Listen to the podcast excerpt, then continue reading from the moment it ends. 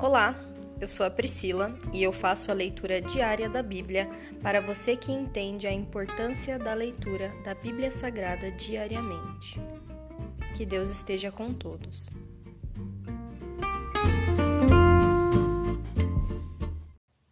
Ouça agora o capítulo 21 de 1 Reis. A videira de Nabote. Naquela época, um homem chamado Nabote de Jezreel possuía um vinhedo que ficava ao lado do palácio de Acabe, rei de Samaria. Certo dia, Acabe disse a Nabote: Como sua videira fica tão próxima do meu palácio, quero comprá-la para fazer uma horta. Em troca, darei a você uma videira melhor, ou, se preferir, pagarei o valor em dinheiro. Nabote, porém, respondeu: O Senhor me livre de lhe entregar a herança que recebi de meus antepassados. Então Acabe foi para casa indignado e aborrecido por causa da resposta de Nabote. O rei foi deitar-se, virou o rosto e não quis comer. Qual é o problema? perguntou sua esposa Jezabel. Por que você está tão aborrecido que nem quer comer? Acabe respondeu: Pedi a Nabote de Jezreel que me vendesse sua videira ou que a trocasse por outra, mas ele não quis. Afinal, você é o rei de Israel ou não é? Disse Jezabel. Levante-se como alguma coisa e não se preocupe com isso. Conseguirei para você a videira de Nabote. Então ela escreveu cartas em nome de Acabe, selou-as com o selo do rei e as enviou para as autoridades e outros líderes da cidade onde Nabote morava.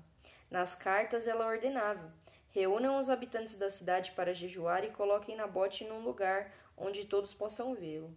Mandem sentar-se em frente dele dois homens de mau caráter que o acusem de amaldiçoar a Deus e o rei.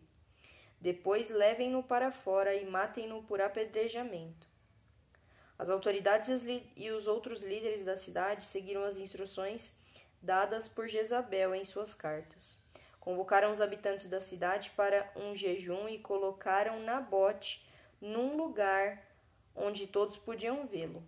Então os homens de mau caráter vieram, sentaram-se de frente para ele e o acusaram diante de todo o povo, dizendo: Ele amaldiçoou a Deus e o rei. Em seguida foi arrastado para fora da cidade e morto por apedrejamento. Os líderes da cidade mandaram avisar Jezabel: Nabote foi apedrejado e está morto. Quando Jezabel ouviu a notícia, disse a Acabe: Lembra-se da videira que Nabote se recusou a vender?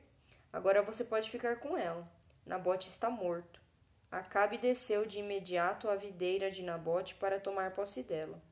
Contudo, o Senhor disse a Elias de Tisbe: Vá encontrar-se com Acabe, rei de Israel, que governa em Samaria. Ele estará na videira de Nabote para tomar posse dela.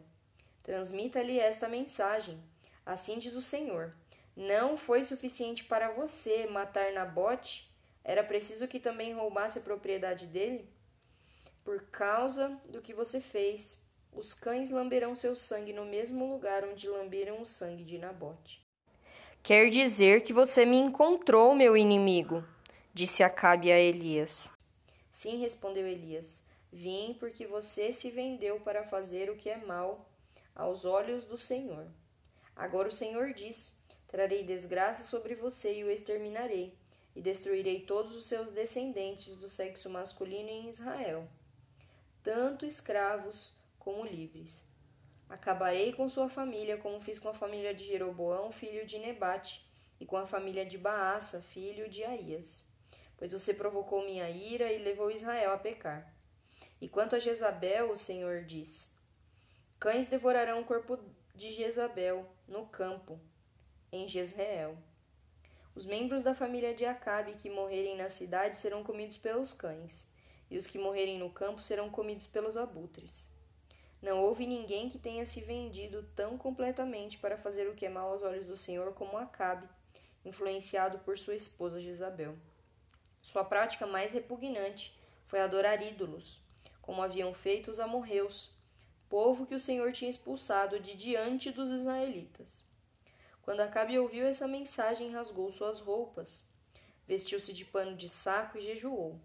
passou a dormir em cima de panos de saco e a andar cabisbaixo. Então Elias de Tisbe recebeu outra mensagem do Senhor. Vê como Acabe se humilhou diante de mim?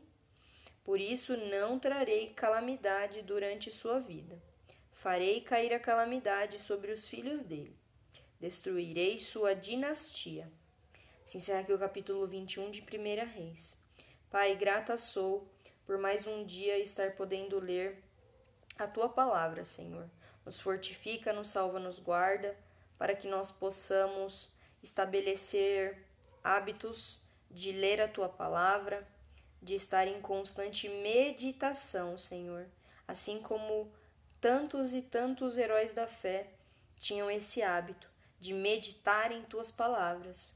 É na hora da meditação que nós firmamos aquilo que nós acreditamos e nós treinamos e praticamos aquilo, até mesmo para evangelizar outras pessoas.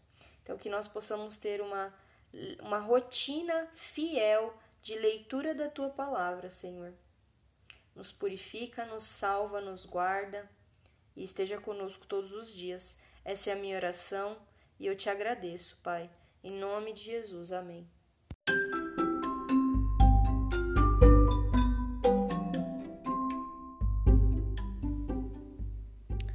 Você acabou de ouvir o Dali Bíblia, o podcast da tua leitura diária da palavra do Senhor.